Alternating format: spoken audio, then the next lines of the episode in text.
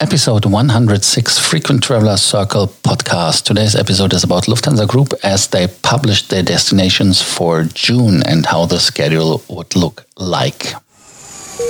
Thank you for listening to our podcast, Frequent Traveler Circle. Always travel better and boost your miles, points, and status. Book your free consulting session now at www.ftcircle.com now.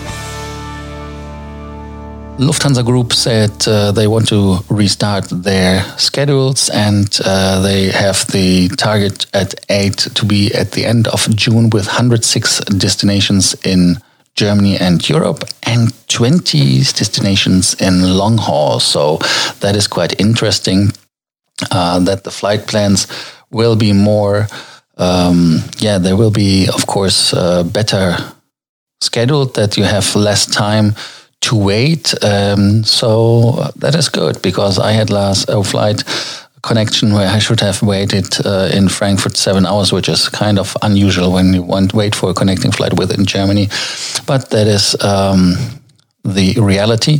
And they want to increase their weekly connections up to 1,800 until end of June. So let us go into details what is happening here.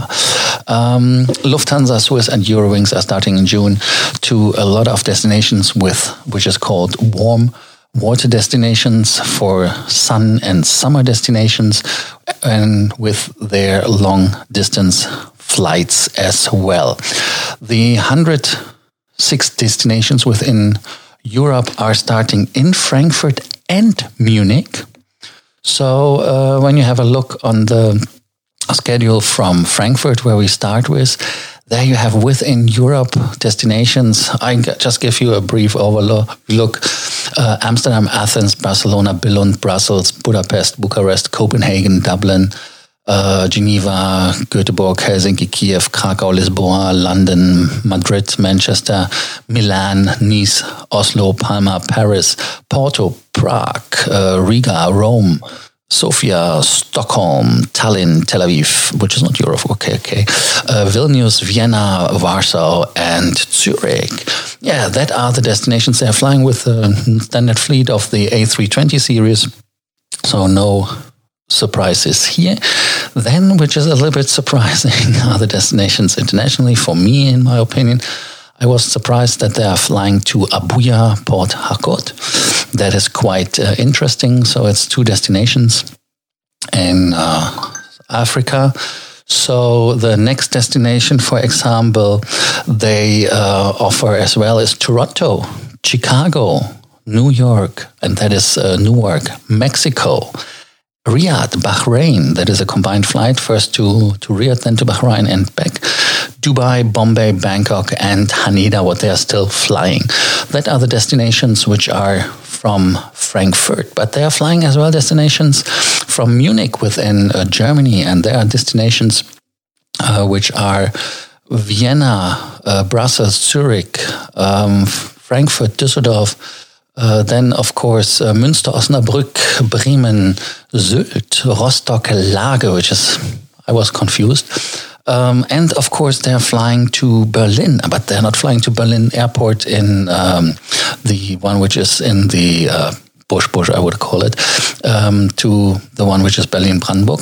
They still fly to Tegel. There's still Tegel, which is uh, scheduled. Quite interesting. And long haul destinations, they have three Tel Aviv, from Munich, then Chicago and Los Angeles. And they fly most likely with the 350-900s. These destinations, the destinations from uh, Frankfurt, they take the 747-8 maybe, 330-300s, uh, or the 340-300s, as the other ones are all parked. So we will see how that will work out. From the Swiss branch, they have... Um, some destinations in the area of the Mediterranean Sea, which they are, but they didn't disclose which ones right now.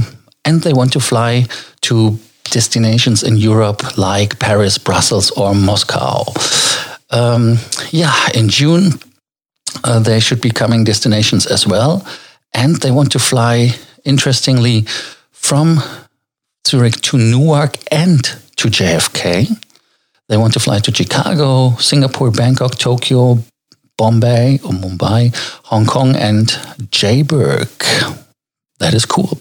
Eurowings, uh, in the episode you heard it, most likely to Mallorca, Spain, and within Germany, some destinations. But from Brussels Airlines, there is nothing heard.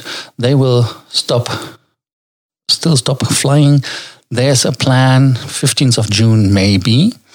And for the customers who are looking for Austrian Airlines, they are postponing their start for a week, and now they are uh, checking if they will start in June. So that is uh, the latest is the seventh of June is now a date they are considering. Maybe it's later, so there's no news about that. What is your take on that? Uh, are you getting nervous that you have to fly again? Is this an offer you want to take? On and say, Lufthansa, hey, cool that you're flying again. Let us know what you think. And like always, if you have any questions in regards of more miles, more points, more status, let us help you and do not hesitate to send us a message. Subscribe as well. That is one thing you should do that you do not miss any episode of the Frequent Traveler Circle podcast. Thank you for listening. Bye. Welcome to the Frequent Traveler Circle podcast. Always travel better. Put your seat into an upright position and fasten your seatbelt as your pilots Lars and Johannes are going to fly you through the world of miles, points, and status.